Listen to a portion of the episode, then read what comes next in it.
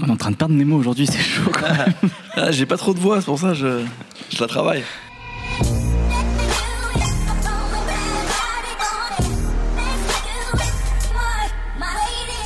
Bonjour, bonsoir à tous, c'est Mehdi Maizy et je suis très heureux de vous retrouver pour un nouvel épisode de No Fun. Qu'il est loin, le temps où The Weeknd désignait une entité mystérieuse, sorte d'égérie d'un R&B froid et alternatif qui vivait loin des charts du Billboard mais proche des cœurs, des âmes dépressives et torturées. Avec Beauty Behind the Madness en 2015 et les imparables tubes qui étaient The Hills et Can't Feed My Face, Abel Makonnen Tesfaye entamait une mue vers une figure de pop star qu'il a confirmé fin 2016 lors de la sortie de Starboy. Désormais, The Weeknd est partout dans les charts, les tabloïds et les iPhones. Il a donc décidé de faire comme toutes les tous les artistes pardon, de son envergure, livrer un projet surprise sans crier gare. Disponible depuis le 30 mars dernier, My Dear Melancholy est un EP 6 titres qui parle de ce qu'il semble connaître le mieux, la rupture amoureuse. Disclaimer nécessaire, nous enregistrons cette émission le 5 avril et redoutons très très fort qu'il sorte d'autres projets surprises d'ici à ce que l'émission soit disponible. On s'en excuse si ça venait à être le cas. Aujourd'hui pour parler de The Weeknd avec moi, Raphaël Dacruz, Salut tout le monde. Aurélien Chapuis et le Capitaine Nemo Salut et Nicolas Pellion. Salut, salut. The Weeknd dans nos fun, c'est tout de suite.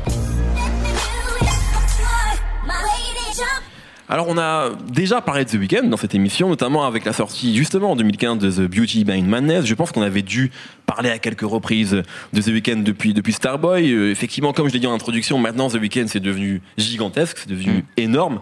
Euh, et c'est vrai que depuis Starboy, on l'avait. euh, euh, bah, en fait, Starboy, c'est un disque qui est sorti à la fin 2016 et qui a vécu tout 2017. Donc, c'est un artiste qu'on a beaucoup vu. Il a fait également beaucoup de featuring. Enfin bref, il est omniprésent. Et là, il a donc sorti euh, ce projet euh, surprise euh, qu'il avait juste teasé 24 heures avant, euh, où il bosse avec plusieurs personnes, dont un Français, euh, Geza Fulshine, juste après avoir bossé avec les Daft Punk sur Starboy. C'est intéressant, je pense qu'on on pourra en reparler. Qu'est-ce que vous avez pensé donc de ce six titres euh, qui, même si il n'y a, pas beaucoup de morceaux, qui reste forcément un événement dans le R&B, mais plus largement que ça, dans la pop euh, actuelle. Euh, Peut-être commencer avec quelqu'un qui a moins parlé la semaine précédente, euh, Nemo. Euh, on va on va on va ouvrir l'émission avec toi. Qu'est-ce que tu as pensé de, de ce projet? Est-ce que pour toi ça euh, c'est anecdotique dans l'œuvre de The Weeknd actuellement, ou est-ce que ça ça représente quelque chose d'important? Non, je trouve que c'est parce que pour le coup, on voit qu'il essaye de revenir sur sa fanbase un peu. En fait, il fait comme les rappeurs quand ils sortent une mixtape, c'est-à-dire qu'il revient euh, avec un son actuel, donc avec des producteurs qui sont encore le haut du panier, vu qu'il y a Skrillex, t'as parlé de Geza il y a encore euh, Guy, euh, Guy Manu de Daft Punk Ouais. qui traîne dans le coin, il y a aussi euh, Mike Will, Euh, bref, c'est quand même une équipe de, de mastodontes, mais le son se veut un peu plus intimiste et ressemble un peu plus justement à sa première trilogie, euh, qui était plus du R&B éthéré, bizarre, et qui justement lorgnait plus vers la musique électronique anglaise en fait et européenne, et qui va devenir en fait un peu le son de Toronto. Et qui, au fur et à mesure, il s'est assis dessus en se disant, genre, je veux pas m'arrêter à là. Surtout que son premier album, finalement, Kiss Land, était un peu le- la fin de, de, De ça, de ce ouais. truc. Et même les gens l'avaient déjà marre, en fait, de cette formule. Donc, il C'était s'est un peu un renouvelé. échec cet album. C'était Ouais. c'est pas, c'était pas un mauvais disque, mais ça a pas ça a pas En fait, c'était le moment où la déprime, on en avait marre, je pense. Et même les gens, ils en avaient ras-le-bol de voir euh, Abel avec sa tête de, de déprimé pour toujours, là. Et donc, il a réussi à se réinventer avec Max Martin et tous les autres euh, stars de, de la pop pour devenir une sorte de Michael Jackson euh, sous amphétamine, euh, un peu, euh, un peu quand même Darkos, toujours, mais un peu plus enjoué. Et qui donnait une version peut-être un peu plus Batman face à Bruno Mars, qui nous faisait un Superman un peu, un peu maigrichon. Donc, quelque part, c'est cool de le retrouver un petit peu sur quelque chose de plus euh, storytelling, j'ai envie de dire, où il raconte un petit peu plus des histoires. Ça a l'air un petit peu plus personnel, un peu moins genre, euh, je suis le mec qui est, qui est là pour gagner, euh, qui va baiser toutes les meufs qui sont dans la place. Là, tu, tu sens qu'il revient à son truc, qui est quand même un mec qui est tout seul dans sa chambre à pleurer sur le fait euh, euh, s'est fait un peu larguer par toutes les meufs ou que les meufs lui ont cassé un peu euh, son joujou au fur et à mesure. Et euh, c'est intéressant justement de voir après entre après Bella Hadid donc Selena Gomez tu vois t'as un peu tous ces petits trucs là qui se retrouvent dans dans, dans l'histoire de de l'EP donc c'est ça qui est intéressant. Et je trouve la mise en musique est assez cool. En général, ça fait plus presque musique de film en fait. Là où euh, les albums qu'il y avait auparavant, c'était plus pop et plus peut-être Ouais. tapé pour la radio. Là, on sent qu'il y, a- il y a un délire plus d'illustration avec euh, des morceaux, notamment ceux avec Geza Felstein, qui sont pour moi les, parmi les plus réussis. Où ça commence un peu avec des sirènes, euh, on rentre un peu dans des trucs un peu aquatiques à un moment, puis pouf, on sent qu'il y a, y y des petits pianos qui rentrent. Enfin bref, il y a, y toute une, con- une composition de, la, de la chanson, en fait, de la musique, qui est peut-être un peu plus poussée que ce qu'on pouvait avoir sur des tubes euh, sur l'album précédent. Et en ça, d'ailleurs, ça me fait penser, euh, je sais pas pourquoi, en écoutant surtout le morceau euh, Hurt You, Hurt j'ai pensé à Eric Serra. Le compositeur de euh, Luc Luc Besson. Euh, surtout sur ses premiers projets où tu sais, il y avait plein de petits euh, sons un peu aquatiques avec des caisses claires Ah, qui notamment le résonnaient Grand Bleu. pendant- Ouais, le grand bleu et puis aussi euh, Léon en fait, Nikita, Ouais. tous ces sons, il y avait des genres de bruits un peu bizarres et tout. Euh, je trouve que Geza Feuerstein avec ses bruitages un peu chelous là, il a un peu ramené cet esprit-là là-dedans. Donc euh, voilà, Eric Serra, me fait penser à ça, je sais pas pourquoi. Et après mention, mention super importante, celui produit par euh, Skrillex, pardon, le morceau Ouais. produit par Skrillex, euh, Wasted Time si je Mhm. m'abuse. Euh, qui lui lorgne vraiment vers le son euh, two step UK Garage Ouais. euh, et ça pour le coup je trouve ça cool que Skrillex déjà sorte un peu de la perceuse sauteuse euh, ça nous fait du bien Mais en vrai, juste Ça pour un moment qu'il il a fait pas que ça. Il fait pas que ça. Même sur ses albums, parce que moi j'avais vraiment cette image-là. Et je me souviens qu'une fois, pour une émission qui s'appelait Musicistan sur Libération, j'avais été invité Non, non. à parler de ça et je connaissais pas la musique de Skrillex en dehors de la scie la sauteuse et de la perceuse. Et Non, j'avais été vrai, surpris de voir des choses parfois qui étaient même très house, mais Ouais. tu vois, au sens que, enfin, moi, la house que je C'est un connais mec de club, et en que fait. j'aime bien. Voilà, exactement. un peu comme Donc, Diplo voilà, c'est vrai qu'il a été légéri, mais comme même David Guetta en fait, tu vois, Ouais. qui, qui a été légéri d'une EDM parfois un peu grossière, mais qui a plein d'autres influences et qu'il a Tout à fait. montré dans, dans certains projets comme Nothing But the Beat. Donc c'est juste sur Skrillex, je suis pas un grand fan, mais c'est pas que ça. c'est souvent ça Surtout, qu'on ces, reprend surtout ces dernières années en fait. Ouais. Il, a, un son quand même plus lumineux donc. euh, c'est sûr et après c'est vrai que souvent quand on veut un tube avec Skrillex on se retrouve avec de Oui. la perceuse donc là je trouve ça intéressant qu'il lorgne plus vers euh, Ben, vers le two On step et pense tout à A$AP Rocky notamment qui avait qui était clairement Ah, du côté de la perceuse. ouais. et puis euh, J'a- J'adore cette expression, parce que je suis désolé, ça me fait marrer depuis tout à l'heure. Mais en plus c'est vrai qu'on dit ça comme si c'était normal. Alors qu'en Ah fait, bah, c'est marteau piqueur. hein. et, et je trouve que justement tout ce côté très euh, UK Garage qu'on a sur ce morceau euh, refait une boucle avec le son que pouvait avoir The Weeknd au début, qui lorgnait vers les musiques très filtrées dubstep mais anglaises, donc euh, garage quoi en fait euh, du début, avant que l'Amérique euh, en fasse euh, un truc un peu EDM. Ouais et ça euh, j'ai bien aimé comment justement Skrillex avait repris ce morceau. Pour moi c'est mes deux préférés avec le travail donc des, des Français. Très bien. Et Nico, Eric Serra très important. Euh, sur The Weeknd, My Dear Mélancolie. Alors effectivement, je suis assez d'accord avec euh, la plupart des choses dites par des mots, à savoir qu'il y a ce côté euh, boucler la boucle. Il y a beaucoup, il se sample lui-même sur le- sur l'album, il s'autocite aussi. Il y a des textes qui, qui, qui récupère d'avant. Donc il y a vraiment ce côté. On a l'impression qu'il s'est dit euh, si j'essayais de retrouver le frisson du début, Ouais. un peu, c'est un peu ça. Parce que c'est vrai que quand il est arrivé, euh, voilà, la- cette- il y avait la trilogie où c'était quasiment que des espèces de slow jam un peu apathiques euh, au service de, bah, de, de l'univers qui est devenu un peu tout l'univers du alt R&B, comme le disait Nemo. Ce truc, vraiment un monde d'émotions synthétiques en fait. Hmm. Donc de mecs qui parlent de drogue, de mannequins sans prénom, de. En fait, ils suspendaient dans le temps des after parties. Un peu comme Drake suspendait dans le temps des fins d'été, des, des fins d'été ou des fins de- Mm. d'amour de- d'amour euh, d'été, tu vois. Lui, c'était vraiment les after parties, c'était un espèce de blues de backstage en fait, qu'il essaie d'étirer à l'infini. Et comme on peut pas suspendre le temps à l'infini, en fait, toutes les choses qu'il a, voilà, les, les- les références dont parlait Nemo, euh, que ce soit euh, le, le- le- la musique anglaise, mais aussi des trucs un peu post-punk, atmosphérique, la musique électronique qu'il avait mis dans le R&B, il l'a mise, euh, voilà, dans une espèce de pop un peu, un, un peu disco-funk pour devenir ce Steve-O, le Michael Jackson là. Euh, et ce qui, est, ce, qui est, ce qui est intéressant, c'est que quand tu arrives à ce niveau-là, en fait, tu peux faire le même disque toute ta vie, je crois. Euh, t'es tellement voilà t'es tellement haut. C'est tellement en fait c'est tellement euh, imparable comme pop que tu peux tu peux faire ça toute ta vie. Je pense que Michael Jackson c'est un peu ce qu'il a fait. Sauf que euh, je me suis amusé à regarder les dates- les écarts qu'il y a entre les disques de Michael Jackson. C'est toujours 4-5 ans. Ouais. là aujourd'hui ça, va beaucoup plus vite. C'est en fait faut, faut qu'il soit là tous les deux ans au week-end. Donc c'est beaucoup plus dur de se renouveler. Et je pense que euh, il a dû arriver un moment où il s'est dit qu'est-ce qu'il faut que je fasse quoi? On moi je trouve qu'on sent limite la panique de euh, euh, ouais qu'est-ce qu'il faut que je fasse euh, parce que son bilan finalement euh, enfin sa synthèse moi je la vois plus comme une répétition de choses qu'il a déjà faites Euh, c'est vrai que en, en passant voilà des, des, des slow jams du début à, à- l'espèce de, de pop avec Daft Punk etc après il a il a il, en fait il est passé voilà de d'émotions euh, synthétiques comme je disais à un truc plus industriel Mhm. et là, je me suis demandé, surtout grâce au texte, s'il voulait pas passer à un truc plus organique, Enfin, a des sentiments organiques dans le sens où c'est la première fois où en l'écoutant, euh, les femmes dont il parle, eh ben, j'ai l'impression de voir des visages, Ouais. de, que c'est des vraies personnes, que c'est pas juste des mannequins en plastique ou des meufs qui croisent dans les couloirs, quoi.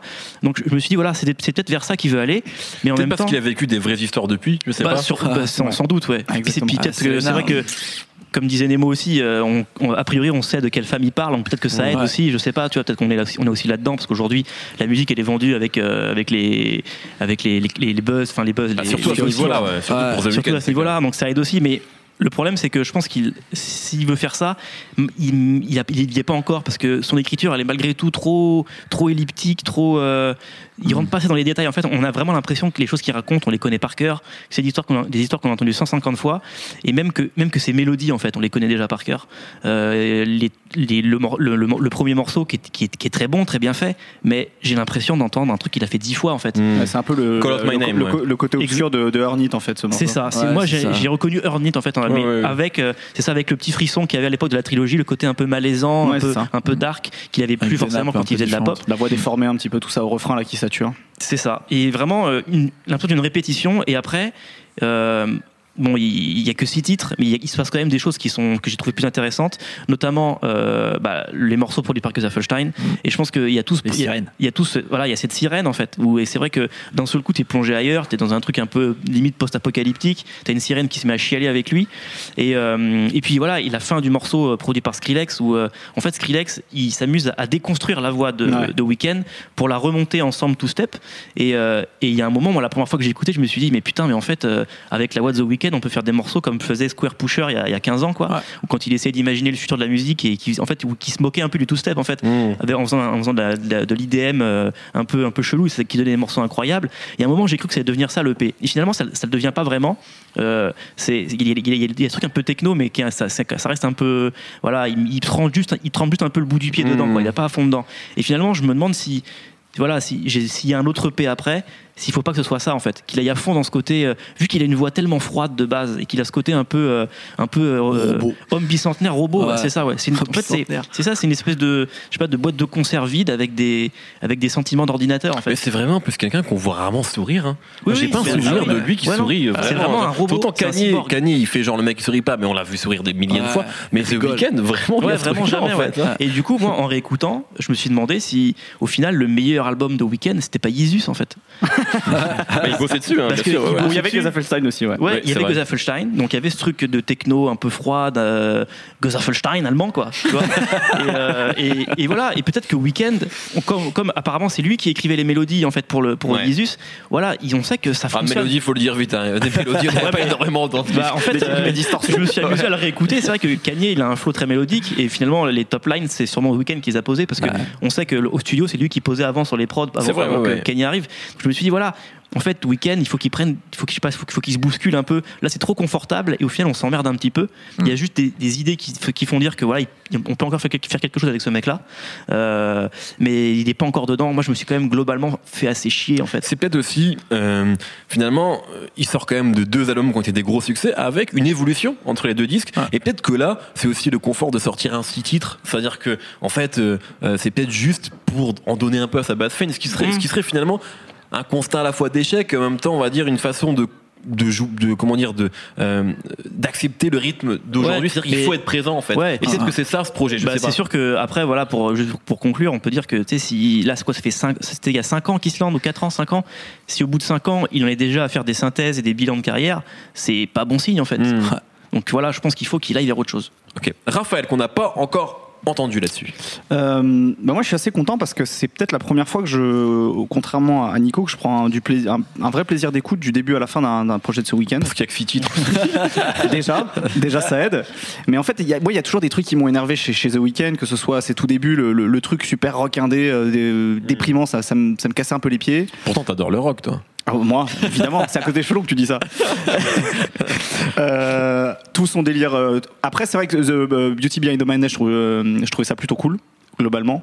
Euh, tout son délire. euh, ce syn- pop synthétique disco années 80 sur, sur Starboy ça ça m'a emmerdé ok Euh, là ce, que- là ce que j'aime bien c'est que- juste pour savoir, mais c'est pas du tout la même chose, mais Bruno Mars, ça t'avait plu ou pas? Tu parles de quel, euh, quel album Du le dernier album en date, euh, 24 Carats, qui était avec qui avait un truc quand même très années 80, mais pas synthétique pour le, Le coup. pot pourri. C'était c'était une, une belle photocopie. Ok. Voilà. C'était plaisant, mais Ouais, ça ouais. m'a pas ça m'a pas euh, transporté plus que ça quoi. Ok. Euh, là, ce que j'aime bien, en fait, c'est le fait de retrouver de la musique triste pour faire l'amour, en fait. Et c'est c'est vraiment ça, je pense, l'esthétique de The Weeknd depuis le départ, de toute manière. Et, et ce que j'ai bien aimé, surtout, c'est l'arc narratif, en fait, de l'album. C'est-à-dire que, on- comme disait Nemo, quelque part, on n'est plus dans, dans le mec hyper flambeur. Le, la, pop star quoi, qui chante le menton en l'air comme il le faisait notamment sur le morceau Starboy. Euh, là, c'est tout l'arc narratif où euh, du, premier morceau, il parle de, de, ça. On imagine rupture avec Selena Gomez, euh, sa tentative de, de faire de, de Bella Hadid un, espèce de, de plan cul, jusqu'à la fin où, il retombe complètement dans, dans- les drogues pour, euh, pour oublier en fait ses peines de cœur. Et quelque part, en fait, tu parlais du fait de retrouver un peu de frisson dans, dans la musique. Il y a presque, il y a presque ce côté-là dans, dans cet album, c'est-à-dire que pendant des années, c'est un peu le salopard magnifique euh, The Weeknd. Hmm. C'était le mec en fait qui, euh, qui, qui, qui faisait du mal aux femmes, qui en tirait des regrets et qui en même temps continuait à le faire. Là en fait, c'est The Weeknd qui a le cœur brisé et qui, euh, qui, et qui essaye en fait de, de, de, de sortir de ça pour, pour espèce de, essayer de retrouver une sorte d'orgueil de fierté pendant, pendant les six titres. Et il n'y arrive pas parce que je sais, je sais plus exactement dans quel titre, je crois que c'est dans When It's Time, où où il y a une espèce d'appel au secours où il dit en gros. euh, euh, si, si, si tu m'aimes plus, je vais, me détruire, je vais reprendre des drogues et je vais retomber dans mes travers d'avant. Et en fait, ça m'a fait penser à, une, scène de, The Wire quand, quand Marlo Stanfield, redescend, dans le dernier épisode, je crois, de, la série, descend dans la rue et, euh, et, et, et se- s'oppose à deux, mecs sur un, coin de rue, justement, où il leur fout une droite, il se, prend, il se prend un coup de couteau, un coup de balle, je sais plus exactement. Il y a un peu ce côté-là. Le truc, euh, j'ai envie, j'ai envie de ressortir des émotions fortes, quitte à ce que ça me, ça me déchire le cœur. Dans cette émission, tous les prétextes sont bons pour parler d'Isha et de The Wire. Toujours, vraiment. Toujours.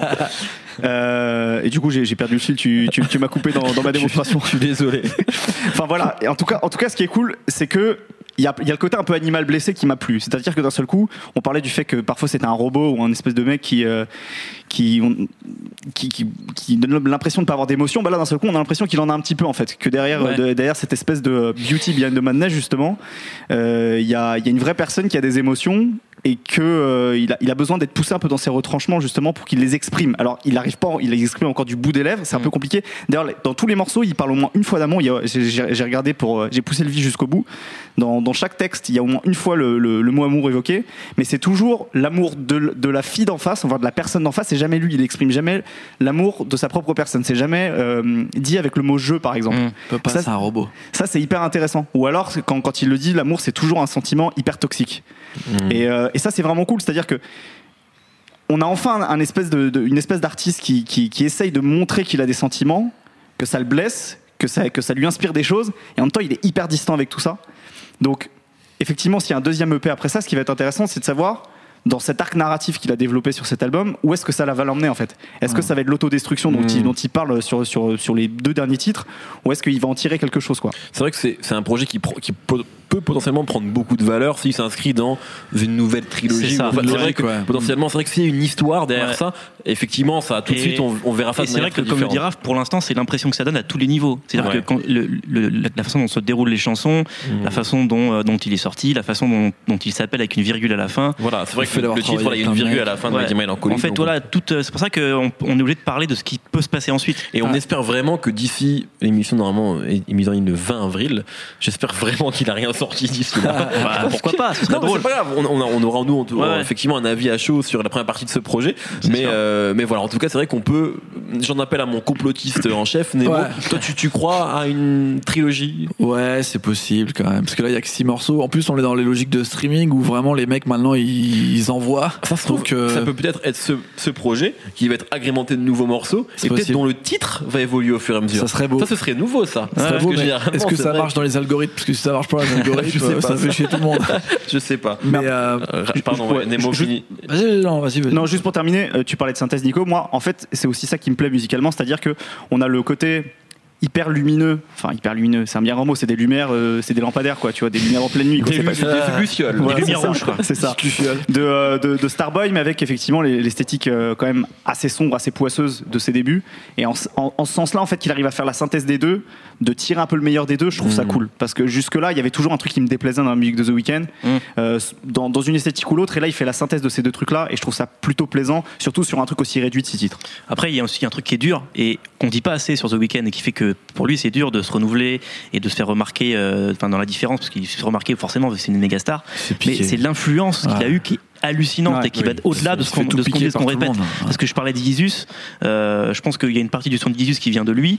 Je pense qu'on peut eff- effectivement parler du, de ce qu'on appelle le alt R&B, Ah oui, oui, euh, oui. du R&B alternatif, qui en fait est une, une- une- une quarantaine de mecs qui ressemblent à The Weeknd Et de même, femmes. et de femmes et de même femmes. Drake, ouais. hein. même Drake, Même Drake, euh, pendant une Take grosse Care. partie de sa Ouais, carrière. mais non, mais Take Take Care, Care. qui est le plus grand projet de Drake à mon avis. Voilà, c'est The Weeknd. C'est The Weeknd. Et il y a un truc que je pense que, que j'ai jamais lu nulle part, mais même la transformation de Futur, euh, après Mm. Honest, honnêtement, il est devenu The Weeknd dans les textes. hein. c'est Ouais, euh, ouais, la même chose. D'ailleurs, le fait, morceau avec The Weeknd, euh, enfin, c'est. et Tu après, vois la logique il se à chaque, fois, il y a The Weeknd sur les morceaux, tu vois, maintenant, sur, sur les disques. Donc vraiment, il a été hyper important euh, dans, dans, les, dans, dans les textes, dans la façon de construire les personnages en fait de- Ouais, des artistes américains. Ouais. Donc euh, c'est pour ça que c'est aussi difficile pour lui d'arriver avec un truc qui qui est pas de tout le monde. C'est, peut-être finalement, et c'est deux formats très différents, mais euh, on va dire le, le- la personnalité R&B, en tout cas le, le chanteur R&B le plus influent avec Frank Ocean dans un registre très différent. Du. R&B, je parle vraiment du R&B. Ouais, ouais. Et c'est vrai que autant The Weeknd est omniprésent, autant euh, Frank, puisque j'ai envie de l'appeler Qui Frank. franc, qui franc, on Euh, qui franc, qui franc. Bah lui justement se fait rare et entretient cette rareté. Euh, Voilà donc c'est vrai que c'est deux, deux, deux formats très différents, mais deux influences assez importantes, je pense, euh, sur le R&B, même la pop euh, actuelle. Euh, merci beaucoup pour ces avis à chaud donc sur euh, ma chère mélancolie de. euh, C'est euh, beau dire en français. ça pourrait être un album de soprano. Ma chère mélancolie. Euh, on va passer au coup de cœur, messieurs, en lien ou pas avec le week-end. Et je commence avec toi, Raphaël. Je vais vous parler d'une chanteuse new-yorkaise qui s'appelle Amber Mark, euh, qui a sorti euh, l'an dernier un EP entre euh, pop et R&B avec des espèces de d'accent un peu de musique indienne parfois parce que sa mère était une une je sais pas comment on pourrait dire une espèce d'artiste bizarre hyper influencée par l'hindouisme. J'avais adoré sur sur cette EP les, titres Way Back et Lose My Cool où elle parle du, deuil justement de, de la perte de, de- de sa mère, mais sur des musiques hyper dansantes et joyeuses. Donc ça fait un espèce de, de mélange aigre-doux ambivalent qui était hyper intéressant. Et son dernier single s'appelle Love Me Right, où elle parle aussi de rupture amoureuse comme The Weeknd, mais pareil, de manière beaucoup moins sombre presque enjoué par moment, c'est c'est- c'est très lumineux comme musique. C'est notamment produit avec euh, Andrew Pop Wenzel, c'est un mec qui a beaucoup bossé, bossé avec, euh, avec Kanye West à l'époque de, de, de Good Music, euh, notamment des, euh, de, la, de la compilation qu'il avait sortie en 2013, euh, Cold Summer, si je dis pas de bêtises. Mhm, tout à fait. Euh, donc voilà, c'est vraiment une super artiste, une belle découverte. Elle a un peu une voix, une voix qui rappelle parfois, par moments, celle de celle de Adele, sans, sans le coffre et la puissance, quoi. Mais euh, voilà, sur une sur une musique assez, je dirais pas inédite, mais euh, mais qui change de de cette espèce de truc déprimant qu'on a depuis des années, parce que pour le coup, c'est assez lumineux. Nemo. Euh, moi, je voulais parler de Saba qui a sorti un nouvel album. Donc là, euh, ça fait peut-être quelques semaines maintenant, qui s'appelle Care for Me. Et euh, en fait, je l'écoutais en même temps que, que le, le P de The Weeknd. Là, je trouvais qu'il y avait quand même pas mal de similitudes, au moins dans le fait que Saba, il est de plus en plus, de plus, en plus introspectif, pardon, dans sa façon d'écrire et même dans sa façon de, de mettre, euh, enfin, de narrer finalement euh, tout musicalement et au niveau de sa chanson. Il y a notamment un morceau qui s'appelle Smile euh, qui m'a fait sourire, donc ça marche, et qui parle où il parle de ses relations familiales et de tout ce qui se passe euh, un petit peu à l'intérieur de lui-même dans tout ça. Et je trouve que là où justement euh, la mise au week-end est super froid et super robotique, de mettre en valeur un mec comme ça va, donc un mec de Chicago qui bosse beaucoup avec Shane the Rapper qui est en featuring sur l'album, euh, ça permet d'avoir euh, une introspection comme ça d'artiste sur euh, des sentiments, sur des émotions, mais en même temps avec des couleurs complètement différentes. Euh, une super froide et une super chaude, donc ça permet d'avoir du tiède et peut-être enfin un printemps qui ressemble à quelque chose. Parce que là, quand même, il pleut, il pleut. Voilà. Bergère. Nico. Alors moi aussi un album de printemps, un album qui au moment où on enregistre sort le demain, mais au moment où ça sort, il sort depuis deux semaines, c'est ça, deux, deux, deux, trois semaines, euh, qui s'appelle H, l'album de Eusala. Mhm. En fait, c'est un disque qu'on attend depuis 10 ans. Il a mis 10 ans à le sortir parce que c'est un gros feignasse. Et du coup, c'est intéressant parce que c'est 14 titres, mais c'est 14 titres qu'il a vraiment enregistrés au fil de ces 10 années. Donc ça passe de, de plein, plein de styles différents. C'est un mec qui a, plein, qui a des origines très qui vit d'Af- sud- sud-américaines. Donc il y a des morceaux euh, un, peu, un peu cubains, un peu mexicains. Il y a un morceau un peu reggae euh, qui, est, vraiment cool. Et, euh, et en fait, c'est intéressant de voir que ce mec-là. Qui est une espèce de dog gynéco américain, comme dirait mon ami Kiké. Euh, c'est vraiment, c'est vraiment son sosie en fait physique et, euh, et dans l'attitude, dans la, dans, dans la fainéantise et dans cette espèce de génie qui est agaçant parce qu'il en, il fait rien avec en fait. Et, euh, et voilà, si vous aimez Doc Gynéco, essayez d'écouter Eusala. Je pense que vous, aimez- vous, aimerez bien son disque. Très bien, merci beaucoup. Moi, en termes de R&B, un coup de cœur récent, c'est une chanteuse qui s'appelle Nathalie euh, Prass, avec deux S, qui a sorti deux morceaux récemment, Sisters et Short Court Style, euh, que j'aime beaucoup. Voilà, j'écoute ça euh, très régulièrement. Je vous conseille d'écouter ça. Merci beaucoup, merci Raphaël, merci Nemo, merci Nico, et merci Seb Salis à la technique. C'était le grand retour de Seb Salis. Et oui, on adore Quentin, mais Seb quand même, il y a une touche et une patte. Mais Hein. ouais, et puis on a un historique avec lui. On a un historique, on a un historique. Euh, Retrouvez-nous donc tous les vendredis sur SoundCloud et Apple Podcast. Ça s'appelle, on s'appelle, ça s'appelle, on s'appelle, nous nous appelons No Fun à chaque fois pour rester aux prochains enregistrements publics. Ça se passe sur binge.audio. Bonne semaine à vous tous, bye.